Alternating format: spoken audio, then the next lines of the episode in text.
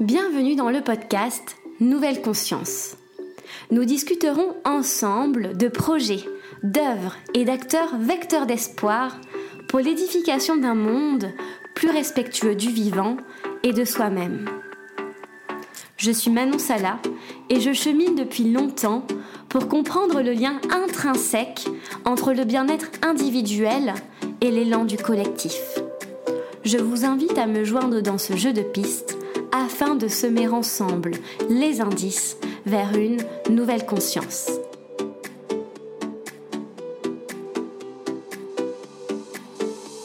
Aujourd'hui, je reçois Philippe Nicolas au micro de Nouvelle Conscience. Philippe Nicolas se définit comme un esprit libre qui repense l'émergence des savoirs et comment insérer une pensée horizontale et complexe à l'école. Enseignant depuis 18 ans en banlieue parisienne, il a su insérer la nature dans sa classe en s'inspirant de la pédagogie de projet. Du tétard dans sa microboîte jusqu'au loup cavalant dans les steppes islandaises, les projets de Philippe n'ont aucune frontière quand il s'agit de faire naître en l'enfant son envie de nature. Dans cet échange, Philippe Nicolas revient sur sa vision de l'enseignement profondément humaniste et sensible.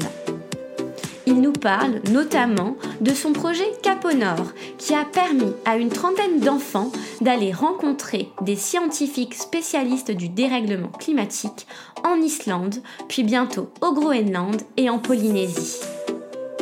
Plus qu'une expédition sur les traces de l'Anthropocène, ces explorations sont surtout l'occasion de laisser émerger la sensation du je suis de l'élève en le laissant incarner sa singularité propre. Je vous souhaite une très bonne écoute. Bonjour Philippe. Bonjour Manon. Comment vas-tu en ce mercredi matin? Eh bien, euh, je vais plutôt bien. Euh, petite balade du matin avec euh, notre louve opale en forêt, sous la pluie. Donc voilà, de retour avec tout plein d'énergie. Avec ta louve, tu as, j'imagine que c'est un chien? Ou un loup Non, c'est une louve, une louve qui a trois ans, qui se prénomme Opal. Ok, et euh, comment tu as rencontré Opal Ah, ben c'était, euh, ça a été euh, une proposition que nous a faite la vie, et on a répondu par un oui. C'est pas un oui facile, mais aujourd'hui, elle nous apporte beaucoup de choses, notamment beaucoup de liberté, beaucoup de, oui, beaucoup de beaucoup d'altérité. Hein. C'est pas du tout un animal qu'on peut domestiquer, qui s'apprivoise pas et qui choisit de vivre euh, dans une meute, en l'occurrence la nôtre. Ah. Et ça se passe plutôt bien. Ah, c'est magnifique. Non, c'était pas du tout prévu que je te pose des questions sur la louve, mais j'avoue que je suis complètement, euh, waouh, enfin vraiment émerveillée de voir que cet animal sauvage vous a choisi. C'est beau, même symboliquement au niveau de l'animal, ce que ça représente le loup. C'est fort. Ouais, sont, sont des animaux extrêmement intelligents, euh, euh, qui ont une capacité de, de, lecture du réel immense, et très intuitif, très puissant et très attachés à leur, à leur famille, à leur meute. Euh, ce sont pas du tout des animaux qu'on peut domestiquer au sens de, de, de dresser. Donc c'est un magnifique apprentissage de, de, ce que peut être l'amour en fait, qui n'aliène pas. Oui c'est une belle école. Ça n'a pas été facile hein, et euh, il faut rester quand même vigilant. Hein. Ce sont des animaux primitifs, oui. des animaux imprévisibles aussi, mais très attachés à leur famille. Oh là là, c'est magnifique, d'accord. On va, j'imagine, de commencer sa journée avec une louve. C'est, ça doit être euh, hors du commun. Tu dois le faire souvent, mais c'est une chance. C'est quelque euh, chose.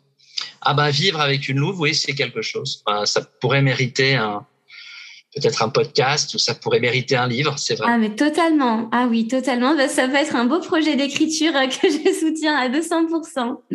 Bon bah merci Philippe encore. Pour commencer, je vais te proposer de te présenter avec le cœur et en conscience. Voilà, la façon dont tu le souhaites. Alors, en conscience et avec le cœur. Euh, il me semble être un terrien véritable très amoureux euh, des éléments naturels. Et euh, ce matin, lorsque je me suis promené, j'ai croisé un voisin qui partait au travail Il dit, ah, t'as vu, il pleut, etc. J'aime tellement la pluie. Hein, j'ai envie de dire, le vent, la pluie sont un peu mes, mes alliés, mes amis. Euh, j'aime être dehors, j'aime sentir le souffle sur, euh, sur moi, dans ma vie. Euh, je crois que je suis épris de, de liberté, de mouvement, d'être. Euh, voilà, je. Oui, j'aime j'aime la liberté. Hein, j'aime sentir la liberté, la joie aussi. Et je suis aussi ravi ce matin, voilà, d'être en relation avec avec toi, avec ces questions, ces questions euh, préparées, mais des réponses non préparées. Donc je, je, je, me tiens disponible et j'aime euh, finalement peut-être cette improvisation, on va dire euh, poétique, hein, euh, d'être au plus près de soi dans le moment et de décocher non pas une réponse toute faite, mais d'offrir voilà ce qui me traverse. Hein, voilà, me sentir aussi en lien, me sentir dépendant de des énergies, des forces, des courants aussi d'amitié, d'amour. Hein, je crois que c'est peut-être ça qui peut me définir. Alors, je disais un terrien, mais je, peux dire aussi peut-être euh, un fils euh, de la vie. Je pourrais dire ça. Waouh, quelle belle présentation, ça, ça me va droit au cœur. Je, ouais, c'est merci pour ces mots. Ben, je suis contente euh, que ça puisse résonner cet échange autour de la nouvelle conscience écologique, de reliance au monde. Tu te présentes aussi souvent, là c'est plutôt peut-être sur le plan de vue professionnel, mais comme un enseignant trappeur. Est-ce que tu peux nous en dire davantage sur euh, cette posture que tu adoptes avec tes élèves, notamment celle de trappeur, que l'on rencontre peu peut-être euh, accolée au, mot d'enseignant Oui, euh, bah, enseignant-trappeur, c'est dans la dynamique de l'écriture d'un ouvrage et euh, il ne s'agissait pas de trouver un titre accrocheur.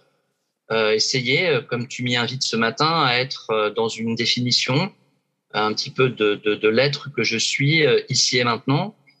Et pour moi, être trappeur, c'est euh, être en relation avec le monde, euh, prélever juste euh, les besoins nécessaires et veiller à être un peu comme un, gardien anonyme, une sentinelle, euh, une sentinelle qui s'émerveille, qui contemple. Et l'enseignant, bah, l'enseignant, c'est celui qui transmet et peut-être transmettre une qualité de lien avec le vivant, cette qualité de, de reliance euh, que tu évoquais tout à l'heure, je suis témoin qu'elle échappe à, à, beaucoup d'entre nous et que c'est un véritable problème. On ne peut pas euh, penser un modèle éducatif ou un avenir sur la Terre dans des dynamiques hors sol ou dans des sociétés hors sol. Je crois que enseignant trappeur, c'est euh, peut-être affirmer cet axe de reconnexion avec le vivant et d'offrir des expériences essentielles ou primordiales avec les enfants, hein, de découvrir qu'on peut euh, se connecter. Hein. Je, je, me viens à l'esprit euh, ce jeune Adrien, il y a quelques années dans ma classe, qui euh, est sorti finalement d'une forme de, mutisme intérieur dans une relation entre lui et un phasme. Et je me souviens très bien, le phasme était sur le bout de son doigt et s'élaborait tout doucement, miraculeusement, une relation entre lui et le phasme je crois qu'on est tous des êtres de relation et, nos enfants sont des maîtres en matière de connexion avec euh, un morceau de bois, une pierre, un oiseau, euh, un bruit, un imaginaire. Et c'est à nous peut-être de ne pas perdre ce, ce fil. Hein, et puis aussi, je crois, dans cette, dans cette dimension d'enseignant-trappeur, il y a ce maître mot de cohabitation crois qu'aujourd'hui, euh, il est essentiel d'apprendre, de réapprendre à cohabiter, cohabiter avec toutes les formes de vie. Et je crois que ça, c'est un essentiel. Voilà. Mmh, D'accord. Tout à l'heure, tu, tu, parlais de liberté, que pour toi, c'était une notion fondamentale. Est-ce que tu arrives à insérer cette liberté dans ton enseignement, justement? Alors, c'est une très bonne question parce qu'on peut avoir des enseignements qui aliènent, qui enferment, qui isolent, ou alors des enseignements leurrants, qui leurrent, c'est-à-dire qui nous font rentrer dans l'illusion. Pour moi, la plus grande illusion, c'est choisir d'être le meilleur ou d'être la meilleure. Ça, c'est pour moi en éducation une, une, illusion immense avec des conséquences euh, graves, celles un jour de se rendre compte qu'on s'est trompé. Euh, ça, c'est vraiment, euh, je crois, vraiment très très important. Euh, la connexion, en fait, euh, avec, avec le vivant ouvre à euh, nécessairement euh, une, une, liberté euh, d'action. Euh, les savoirs hein, qui sont prodigués au sein de l'école, eh bien, soit, hein, je le disais, ils nous enferment, ils nous replient, ou alors ils nous conduisent sur un chemin de comparaison, d'élitisme, ou, ou, toujours d'être le plus performant, ou alors, et c'est ce que j'essaye de défendre, le savoir, les savoirs sont là pour nous libérer, pour nous apprendre sur nous-mêmes, pour nous apprendre sur les autres, pour nous apprendre sur le monde. Je crois vraiment en cette école qui euh, transmet des savoirs qui libèrent, hein, des savoirs qui connectent, des savoirs qui, de fait, émancipent et finissent par accomplir euh, sur un chemin euh, d'école. Euh, je me rappelle très bien ce, ce petit garçon à Villeneuve-la-Garenne qui a à la rencontre avec un ami naturaliste, lui dit euh, comme ça de façon très effrontée Ouais, t'as déjà vu un loup, toi? Et euh, François Cayeul, il s'agissait de, de, cet ami euh, naturaliste, nomade, écrivain, magnifique. Hein. Il me dit Ah oui, il dit Ah non, non, il se reprend, il dit Non, non, je. je, je j'ai pas vu un loup, mais euh, je vais te raconter. Alors il lui raconte une histoire, il nous raconte une histoire qu'il marchait en montagne avec un, un ami forestier, et l'ami forestier sur la neige, il dit Tiens, regarde François, qu'est-ce que c'est? Et François dit, bah oui, c'est une, c'est, une, c'est une empreinte, c'est une trace. Oui, c'est une trace de quoi? Et puis François arrive à, à dire, bah je pense que c'est une trace de Louis. Oui, tout à fait. Et donc, il se retourne vers euh, cet élève, un peu effronté, et lui, il lui dit, tu vois, j'ai pas vu, je l'ai pas vu le loup, mais j'ai vu cette trace. Et le fait d'avoir vu cette trace, pour moi, eh bien, c'est comme si j'avais été en connexion avec le loup. C'est-à-dire que je sais que le loup, il est dans ce massif, il est dans ces montagnes, je ne l'ai pas vu, mais il se passe quelque chose. Et je crois que le savoir, c'est un petit peu à l'image, c'est un petit peu la métaphore de, quelque chose, d'une trace, de quelque chose qui nous plonge dans, une réalité mobile, euh, magnifique, et qu'il nous faut sans cesse finalement quêter. Hein. Il nous faut aller euh, suivre les, traces finalement de ce loup enseignant, de ce loup qui va nous montrer le chemin vers nous-mêmes, le chemin vers les autres, le chemin vers le monde. Mmh. Et, oui, moi je défends vraiment le, le, le savoir euh, vivant, hein, le, le, savoir vivant et un savoir cohérent, un savoir qui, qui rentre au service euh, de la vie et non pas un savoir qui reste extrêmement mental, élitiste et inaccessible. Là, on va dire, ça peut être le savoir de certains génies, mais si le génie n'est pas au service de la vie, alors il est au service de quoi? Mmh. Et on voit euh, Manon, on entend hein, depuis quelques semaines émerger la gronde, la colère, la réaction très vive euh, de jeunes étudiants qui sortent de grandes écoles, d'ingénieurs et d'autres, et qui disent mais non, nous c'est pas possible, on peut pas avoir un diplôme qui dénature la vie. Mmh. Je crois qu'il est extrêmement important aujourd'hui de dire à nos enfants que la véritable école, c'est celle qui soutient et qui défend la vie. Mmh. C'est vrai et comment justement insérer l'humain dans la nature à l'école quand on voit par exemple que la protection de la nature ne fait pas partie du socle de compétences de l'éducation nationale ou que même l'environnement, la nature va être abordée sous le prisme de l'environnement, donc ce qui nous environne, et très souvent avec le modèle du développement durable. Et donc ça, c'est c'est pas finalement des, des étiquettes, des théories que l'on apprend, mais qui vont nous permettre de relier l'homme à la nature donc, comment l'école permet cela, cette euh, reliance sensible euh, et horizontale et...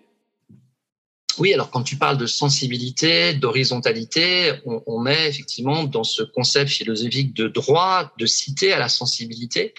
Quand tu parles d'horizontalité, c'est aussi un mot très fort qui est de recourir aujourd'hui à des relations horizontales plutôt que des relations verticales ou pyramidales crois qu'il faut retrouver dans les relations, dans le savoir, davantage de, de circularité et d'horizontalité, à savoir qu'il n'y a pas un, un, meilleur que soi. On est tous embarqués dans la même aventure.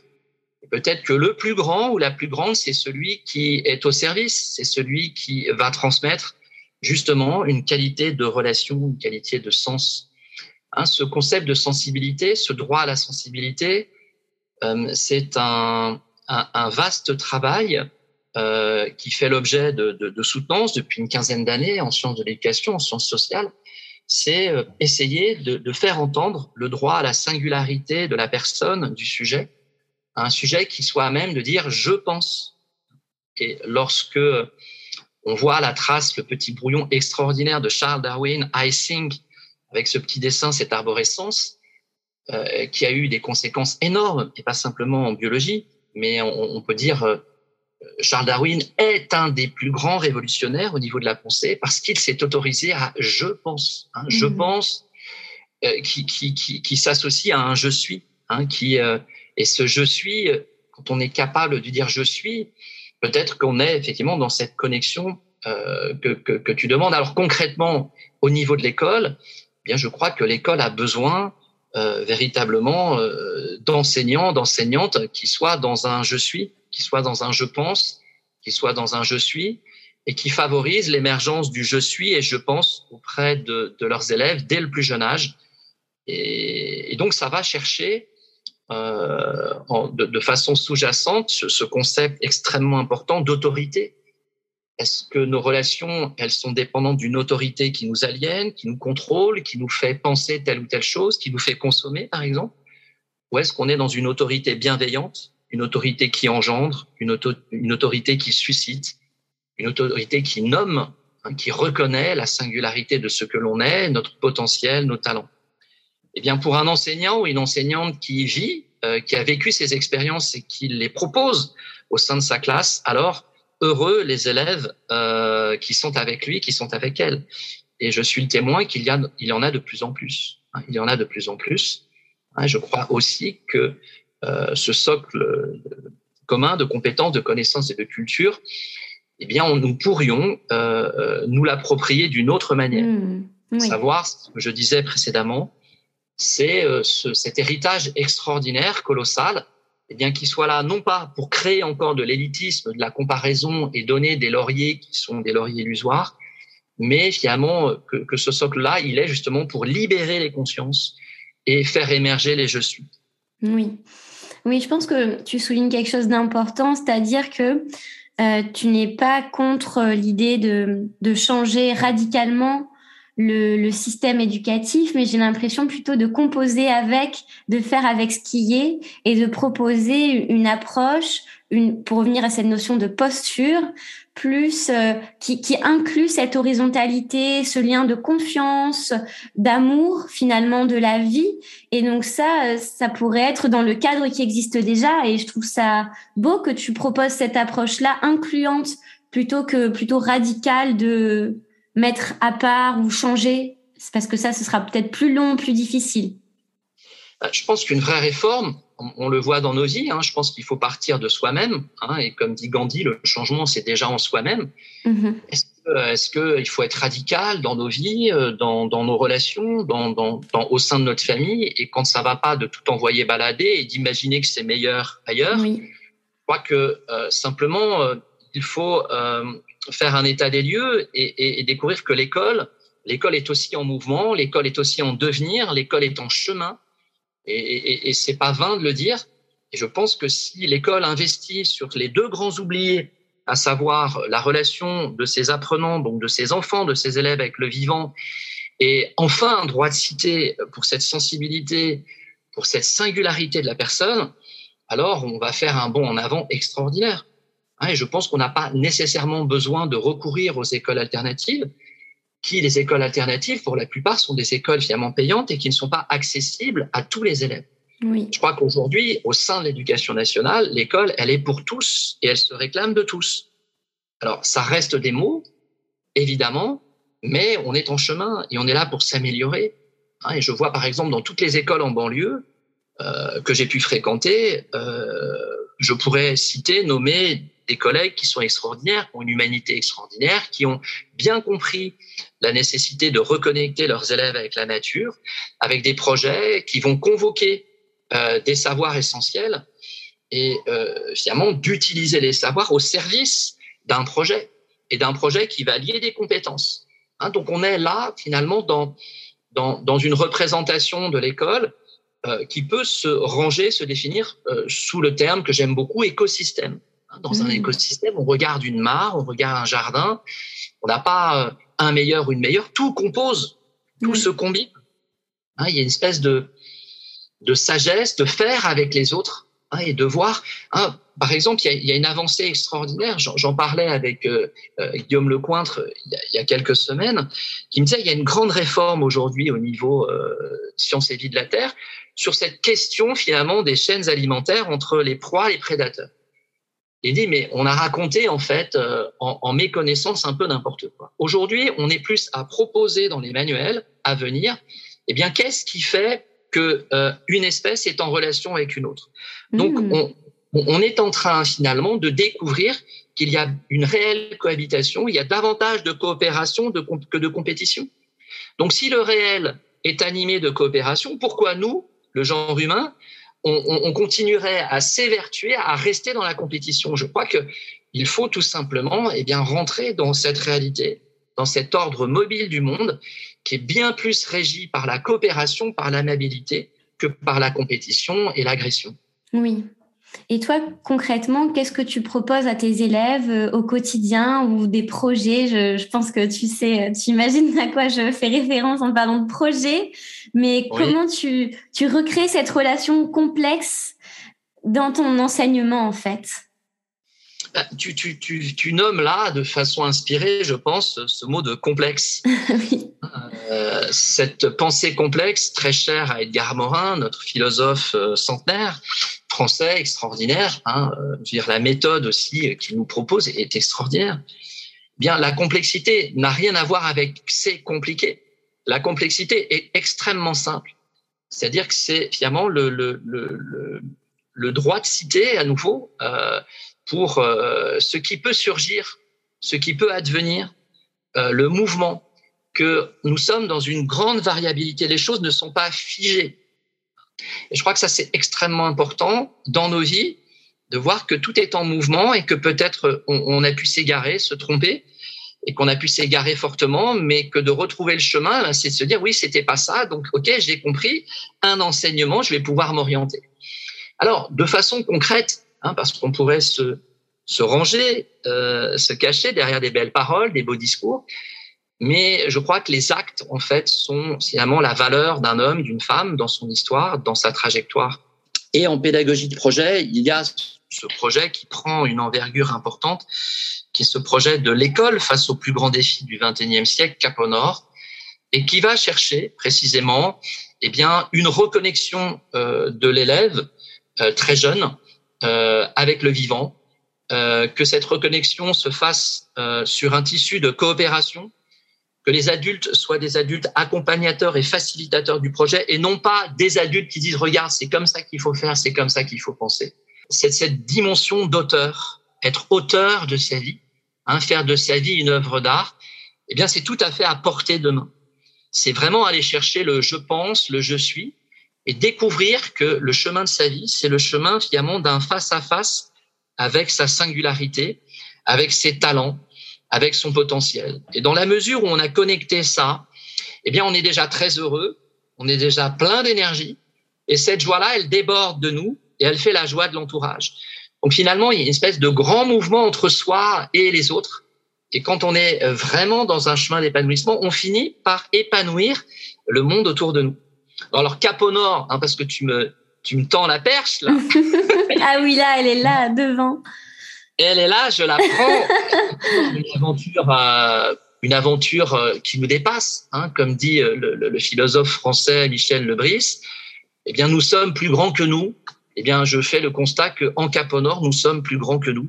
À savoir qu'il y a vraiment euh, cette énergie, comme cette vague bleue, un peu comme Cap au Nord, qui nous porte, qui nous énergise par-delà les différents territoires et qui nous porte dans un contexte encore euh, chargé d'anxiété, de troubles, euh, avec euh, beaucoup de dépression aussi. Hein, euh, et, bien dans, dans, une énergie, dans un mouvement, dans des actions euh, où justement il n'y a pas de morosité, pas de tristesse, pas de dépression. Donc tout ça est évidemment très heureux. Alors concrètement, euh, c'est un projet qui, qui s'enracine sur une prise de conscience toute simple euh, le constat qu'il se passe quelque chose euh, et que ce quelque chose mérite d'être investigué, d'être enquêté. Mmh. Et cette enquête, eh bien, elle a été relayée euh, rapidement euh, dans mon réseau de chefs d'établissement, de directeurs, de directrices, d'enseignants, de proches aussi. Et en quelques jours, tout le monde, à 99%, a voulu entrer dans l'aventure. Et c'est comme ça qu'est né euh, ce, ce, ce, grand projet. Au départ, il était question effectivement de, de, de travailler euh, à dérèglement climatique ou pas euh, avec nos élèves et de les mhm. associer à la recherche. Et puis il y a eu cette euh, cette parole très forte. Enfin, il y a eu deux paroles. Il y a eu Myriam en CM2 qui qui lors d'une démarche expérimentale a dit mais maître, maître, comment peut-on empêcher cela? Elle avait pris conscience qu'on allait vers vraiment des gros problèmes. Et puis Mayra, euh, une élève aussi de CM2, qui euh, là aussi avec euh, beaucoup d'audace interpelle un des chercheurs présents en classe et lui dit mais où est-ce qu'il faut qu'on aille pour comprendre le dérèglement climatique? Et là, c'est là que, que, toutes les choses ont, ont, ont, vraiment commencé avec cette idée un peu extraordinaire euh, à la Jules Verne, et eh bien de, de, monter une expédition pour les jeunes, avec les jeunes, euh, pour que nos jeunes soient des ambassadeurs et qu'ils préviennent et qu'ils enseignent aussi les autres jeunes. Mhm. D'où la destination du coup euh, de l'Islande, du Nord, donc cette année du Groenland, non cette année Islande, l'année prochaine le Groenland, c'est bien ça? Voilà, c'est ça. Et la Polynésie euh, en 2023-2024 alors pourquoi ces destinations? Ce sont des destinations euh, très fortes euh, où euh, les jeunes pressentent qu'ils peuvent expérimenter, non pas par un média ni par un livre, euh, les effets du dérèglement climatique et, et d'en relayer dans leur réseau des preuves, en fait, des témoignages vivants.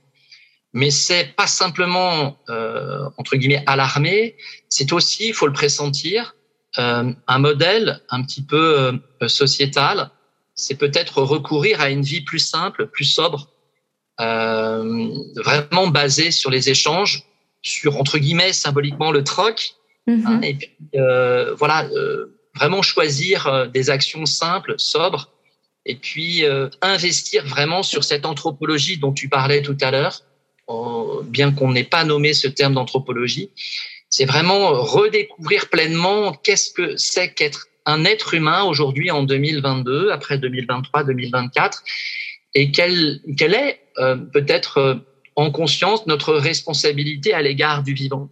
Mm-hmm. Je suis le témoin, euh, enseignant depuis 18 ans aujourd'hui, je, je n'ai quasiment rencontré aucun jeune qui ne soit pas touché par la vie, qui ne soit pas touché, qui ne soit pas ému par euh, un représentant de la faune dans la classe. Hein, j'ai me vient à l'esprit cette petite anecdote. Euh, J'avais un, un, CM2 à Villeneuve-la-Garenne assez dur. Et euh, sur le temps euh, des, des, vacances, j'aime bien leur donner un dossier fil rouge. Et euh, j'étais en forêt, je m'approche près d'un étang en forêt. Et je dis mais qu'est-ce que je vais pouvoir leur donner pendant pendant les vacances? Ils sont tellement, certains sont tellement durs, tellement agités. Et puis là, je vois euh, au niveau de l'étang un essaim de têtards.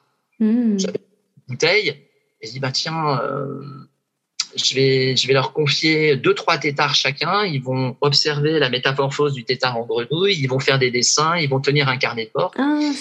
Et donc, euh, je, je, me lance dans, dans, cette aventure. Donc, je, je collecte euh, à peu près 60 tétards. J'en prends soin. Euh, L'avant-veille euh, du départ en vacances, je leur avais demandé une petite boîte à couvercle. Je leur explique, je leur donne la feuille de route. Et là, j'ai vu euh, le jour même, au moment où j'ai transmis les tétards, des choses assez ah. incroyables. Notamment, les plus agités n'étaient plus agités. Enfin, on leur confiait quelque chose de la vie. Enfin, euh, on prenait euh, au sérieux qu'ils puissent prendre soin de la vie. Je me rappelle notamment de ce garçon qui était placé en foyer, qui était très dur et très turbulent. Et il marchait à pas de loup avec son petit bocal. et 15 jours plus tard, j'ai reçu euh, j'ai reçu des, des, des, témoignages à la fois de parents, mais des traces écrites, des dessins, c'était incroyable. Comme quoi, ne nous, ne nous soustrayons pas finalement de l'invitation que nous fait la vie. Et tous ces représentants de la faune, de la flore ont ce, ont ce pouvoir de créer du lien, de créer cette reliance que tu évoquais, et de nous inscrire en fait dans la dynamique euh, de la vie.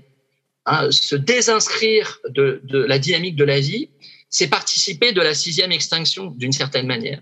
Donc on a besoin de retrouver, de renouer euh, avec le vivant. Et euh, l'exemple là qui, qui, me vient, euh, emprunté à, à, à, il y a déjà quelques années, nous montre que tout est possible et que ça ne coûte rien. C'est ça qui est extraordinaire. Les grandes réformes, il nous faut beaucoup d'argent, mais non. La reconnexion avec le vivant, c'est quelque chose d'extrêmement simple. Oui. Le pouvoir d'enchantement que va susciter ces trois tétards en matière d'émerveillement pour un jeune qui euh, va se retrouver au 15e étage de sa barre d'immeuble, et on se dit, il se passe quelque chose entre lui et les tétards, mais il se passe aussi quelque chose entre lui et un arbrisseau ou un, un bulbe d'amaryllis qui va finalement fleurir comme ça d'un d'un jour où il va offrir des pétales extraordinaires, ça peut aussi émerveiller euh, toute la famille. Oui, voilà, ça, ça profite finalement à l'enfant et à tout son écosystème. On revient à cette notion d'écosystème dont tu parlais tout à l'heure.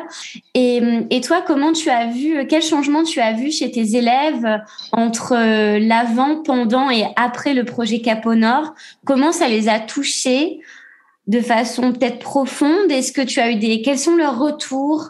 On le voit, moi j'ai eu la chance, tu m'as envoyé le, film Cap Fantastique, donc on voit que les enfants sont complètement transformés et, dans des conditions de vie qui sortent en fait de leurs habitudes, puisqu'ils sont en tente, ils sont vraiment au milieu des montagnes, dans un territoire qu'ils ne connaissent pas. Donc comment ils, vivent en fait ce, retour à, leur propre nature et à la nature de façon euh, globale? Alors là, tu, tu, tu poses, euh, j'allais dire, une, une, question qui pourrait faire l'objet d'une thèse. Hein, euh. ce qu'on observe, en fait, euh, dans une qualité de bienveillance, vivre ensemble sous l'égide de, de, de, la coopération, dans la beauté, dans la joie, dans le chant, dans, dans la découverte, Hein, l'esprit scientifique, c'est être à même de comprendre ce qu'il y a derrière les choses, c'est une quête de vérité. Eh bien, quand on additionne tout ça, il est évident que les bienfaits, ils sont immenses. Ils sont immenses sur la connaissance de soi, des autres et du monde. Et est-ce que le, le, chemin du bonheur, de la réalisation, n'est pas ce chemin à emprunter de la connaissance de soi hein, Ce modèle 3, ce modèle tripolaire, hein, euh, un peu à la manière d'un triangle, où euh, on pourrait mettre à l'intérieur, se dessiner, euh, faire la silhouette de soi-même et se dire mais au quotidien quelle relation je tisse de moi à moi, quelle relation je tisse de moi aux autres et les autres euh, de moi aux autres et, et, quelle relation je tisse de la nature des éléments naturels vis-à-vis de moi et, et quelle euh, relation euh, tisse les éléments naturels vis-à-vis de moi.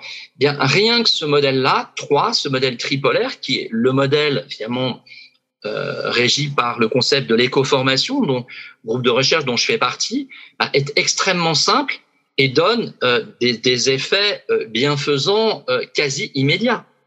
C'est donc, en, autrement dit, retrouver le sens de soi-même, découvrir une simplicité, et puis je crois aujourd'hui être capable de s'émerveiller, de contempler, et non pas le dernier film avec les effets spéciaux ou, ou, la dernière pichenette ou le but extraordinaire de quel, je ne sais quelle star de football, mais être capable de s'émerveiller au quotidien, euh, très simplement, et d'être heureux là où on est, sans, sans partir, sans cumuler les choses. Je crois que cette éducation globale et intégrale, qui finalement euh, euh rejoint euh, euh, la complexité selon Edgar Morin, c'est tout simplement être euh, animé de ces courants, de cet ordre mobile du monde et y prendre une place. Et y prendre une place, c'est forcément y prendre une place aimable. Et une fois qu'on a touché cette amabilité en soi, c'est forcément, c'est un allant de soi, c'est une place responsable. Je crois qu'aujourd'hui, il y a un tel déficit de responsabilité dans les places que qu'on peut prendre en matière de politique et autres, que euh, cette éducation globale et intégrale que promeut euh, Caponor, eh bien, on peut le dire, et moi je le dis avec beaucoup de fierté et, beaucoup de confiance et, une grande affirmation, eh bien que ça fabrique du lien, ça fabrique du bonheur et ça révèle. Ça fabrique pas des sujets parce que les sujets ils sont constitués, mais ça les révèle à eux-mêmes.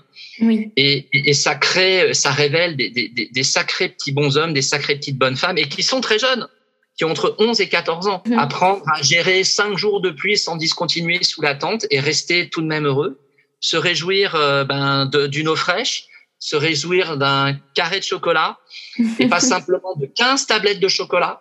Oui. Je pense que cette simplicité-là, elle, elle, elle, est très lumineuse parce que on se rend compte que la vie est un cadeau et, et, et que les moindres choses finalement dans son chemin participent normalement de cet enchantement. Hmm. Et puis, euh, je crois qu'il est important de permettre à nos jeunes d'être des vrais acteurs et des vrais auteurs du savoir. Et je pense que ça, c'est aussi un point très important, ne pas attendre la sortie euh, de, de, de, ces études pour enfin vivre des choses, enfin être pris en considération. Aujourd'hui, il est grand temps dans ce nouveau paradigme d'écouter ce que la Terre a à nous dire, ce qu'elle nous dit, et ce que nos enfants euh, réclament pour l'avenir. C'est capital parce mhm. que on voit très bien, et tu l'as décrit tout à l'heure, euh, nos sociétés, on perd l'enchantement, on perd cet état d'enfance qui est propre finalement à la joie qu'on pouvait avoir. Pourquoi? Pour euh, pour être dans l'accumulation, pour être dans le paraître, pour être dans l'avoir. Je crois qu'il est vraiment important. Nos enfants, quelque part, sont nos maîtres, et il s'agit de, de, de les réécouter. Hein, mhm. on, on a, il y a quelques années, il n'y a pas tellement longtemps, hein, l'émergence d'une Greta Thunberg. En France, c'est Camille Etienne, très jeune, qui a pas 25 ans, je crois, qui, euh, qui, qui, sort de, de Sciences Po, qui finalement ont su prendre aussi les devants et être vraiment en appui avec leur réactivité, avec mhm. leurs paroles, et une parole euh, animée parfois de saine colère. On ne peut pas continuer comme ça. Au regard et en conscience de vers quoi on va, je pense qu'il est essentiel d'être très honnête et puis de recourir à, à une éducation globale et intégrale. Je le répète, celle d'une éducation qui va renouer avec le vivant, qui va donc dégager de l'humilité, de la simplicité, de la sobriété. Et puis, euh, cet axe extrêmement important, on pourrait nommer la vie intérieure de chaque élève, de prendre en considération la perception, la singularité de chacun de nos enfants. Oui. Mm-hmm. Philippe, comment vous, vous rejoindre dans, dans, cette, euh, dans cette expédition, dans ce cheminement Il y a de plus en plus d'écoles qui, se joignent à vous. Vous étiez au départ une dizaine, je ne sais pas combien vous êtes aujourd'hui, de territoires notamment. Comment justement vous se reliez à, cette co-construction de ce projet et de, et de cette, cette transmission, en fait, cette co-construction avec les élèves, avec les autres territoires? Ben, c'est un peu, euh, Manon, permettez-moi la métaphore, c'est un peu comme euh, une graine qui vient à tomber dans une terre arable. Euh, il a plu, un peu comme aujourd'hui, il y a un peu de soleil, et voilà que cette graine, elle germe, elle, elle pousse. Bien, je crois qu'il faut voir Cap au Nord exactement sous, sous le, à la lumière de cette métaphore. Ça a démarré tout petit, et voilà que l'arbre grandit, l'arbre a commencé à, à, à façonner euh, des branches, des feuilles, et on commence à avoir euh, les prémices des premiers fruits euh, là pour cet été. Et, c'est un arbre qui est, qui est voué finalement à, à grandir hein, et à apporter de l'ombre, à apporter aussi de, de, la joie. Il y a un très très beau film en ce moment sur les écrans qui s'appelle Le Chêne, qui donne à voir autour d'un chêne. Il y a une vie incroyable qui se maille. Je crois que c'est vraiment ça Caponor. Il se maille autour de Caponor une vie. Et on en parlait hier avec la secrétaire. Il y a comme un processus finalement qui nous fait davantage être vivants, davantage être aimants. Donc, euh, nous, en matière de communication, euh, on n'est pas dans une communication immense, mais on est sollicité. Hein, là, je vois euh, une, une, enseignante euh, qui travaille au Congo en Afrique euh, aimerait participer au projet. D'accord. J'étais euh, au téléphone avec une mère d'une jeune qui vit en Espagne, à Madrid, qui aimerait faire partie de l'aventure. Wow. Sans communication, c'est-à-dire qu'aujourd'hui, dire une espèce d'écho un peu international. Et on se dit, mais ça va aller jusqu'où? Waouh, c'est génial. Ouais, ouais, ouais. Euh, alors, si ça venait à, si on venait à avoir une réponse de la Lune ou de Mars, je tiens à dire que nous n'irons pas euh, sur Lune sur Mars. Okay. C'est antinomique de la pédagogie de Caponor. Nous, on défend la vie sur la planète Terre. Oui, avant. sur Terre. Mmh. Voilà. Oui. Donc, euh, c'est de voir qu'effectivement, chacun là où il est peut être concerné par ce défi mondial et donner sa part. Hein, et donner sa part, hein, ça va chercher euh, l'histoire euh, euh, donnée et transmise par Pierre Rabhi sur la part du colibri. Je fais ma part. Et je crois qu'aujourd'hui, pour s'en sortir, eh bien, chacun peut donner sa part, Mhm. donner sa dimension. Il ne s'agit pas euh, de faire tous la même chose, mais hein, on a, euh, on a des, exploitants euh, et des vignobles en Champagne euh, au niveau de Grand Ins qui ont offert euh, une dizaine de bouteilles de champagne. D'accord. Ah oui, tout le monde participe à sa façon. tout le monde, tout le monde. Il y a quand même des gens qui participent et qui nous donnent ce qu'ils peuvent. Bien sûr.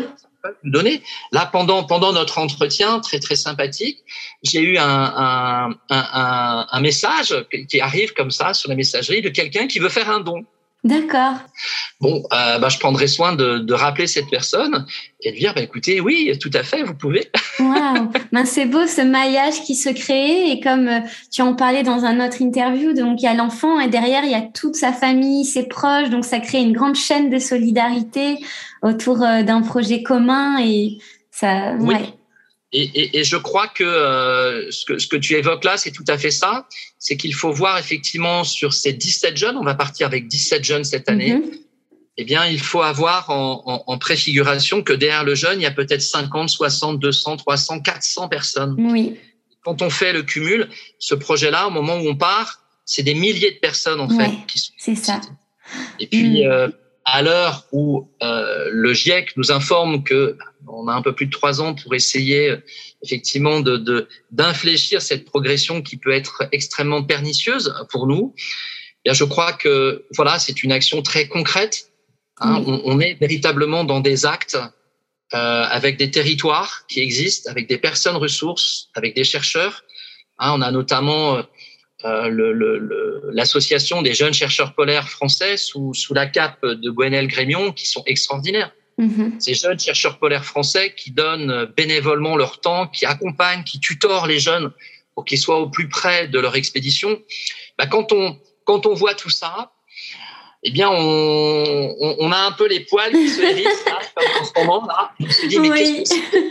c'est une réponse. La vie est agressée et là, euh, il y a une réponse magnifique de la vie, de la vie qui dit mais c'est possible, tout est possible encore. Qu'est-ce que tu attends? Est-ce que tu y crois? Est-ce que tu peux faire? Regarde, avec quasiment rien, en trois ans, on peut, on peut avoir effectivement une dynamique, une dynamique, une synergie. Aujourd'hui, le, le, projet a vraiment une dimension réellement nationale et a des échos internationaux. On pouvait pas imaginer ça il y a trois ans. Ouais. C'était pas pensable. Et aujourd'hui, c'est bien réel. C'est-à-dire qu'aujourd'hui, il y a de plus en plus de parents, d'acteurs sociaux euh, en charge de l'éducation qui réfléchissent.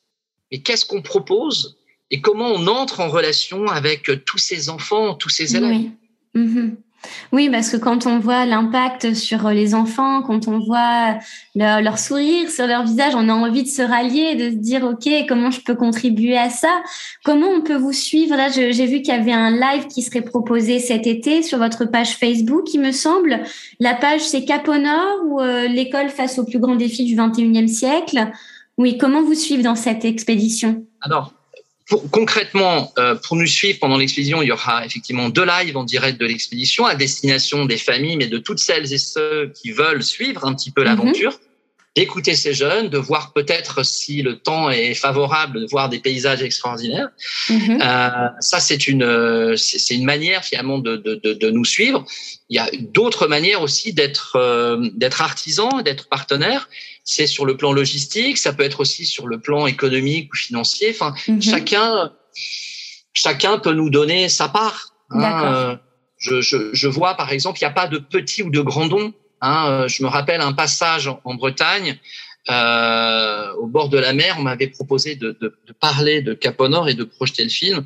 Et puis il y a une personne vraiment qui avait été vraiment très touchée et qui a qui a offert un chèque de 50 euros et euh, avec un témoignage magnifique. Et euh, ce chèque m'a été transmis non pas par elle, mais m'a été transmis par une personne le lendemain. La personne était partie. Et euh, j'ai été vraiment très touché parce que je, je, pense que Caponor a aussi à ce pouvoir de réenchanter celles et ceux qui qui entendent en fait cette aventure. Et je mhm. pense aujourd'hui la question de réenchanter le monde, je crois que c'est aussi une vraie vraie vraie question. Mmh, oui, c'est vrai c'est vrai, ben, en tout cas, on, peut le voir le, aussi dans ton film, euh, dans votre film Cap Fantastique, euh, où le visionner? Est-ce que vous organisez euh, beaucoup de, que vous avez prévu beaucoup de projections? Comment se le procurer pour le vivre avec vous? Alors, c'est un film effectivement qui, qui est sorti depuis 2021 avec mhm.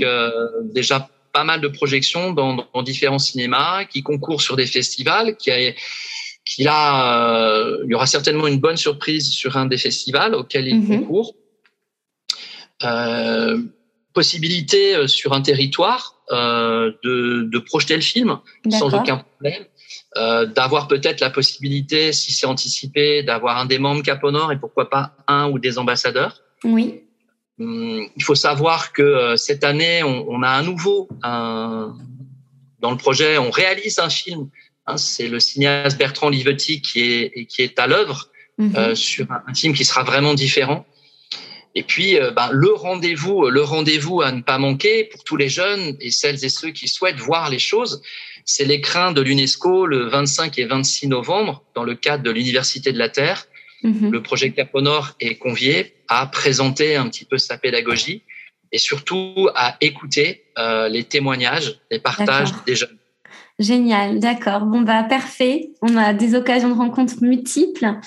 Euh, Philippe, avant qu'on se quitte, est-ce que tu pourrais répondre à la question du podcast final, qui est celle de la signification pour toi de la nouvelle conscience? Voilà, comment ça résonne?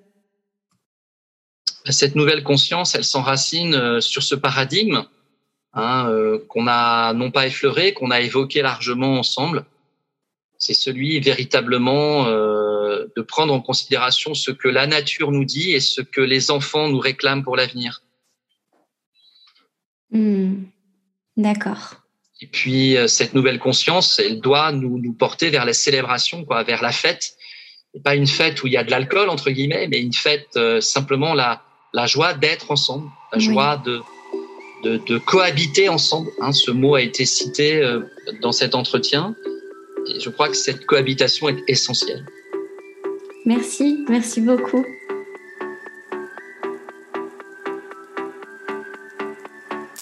Merci pour votre écoute.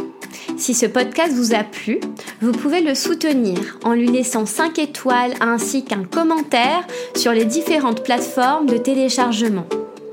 N'hésitez pas également à venir vous abonner sur son compte Instagram Nouvelle Conscience Podcast. Cela lui permettra de recevoir une meilleure visibilité. Je serai également ravie d'échanger avec vous pour toute forme de partenariat, de collaboration au sujet de cette construction d'une nouvelle conscience. Je vous dis à la semaine prochaine. En attendant, prenez soin de vous et à bientôt.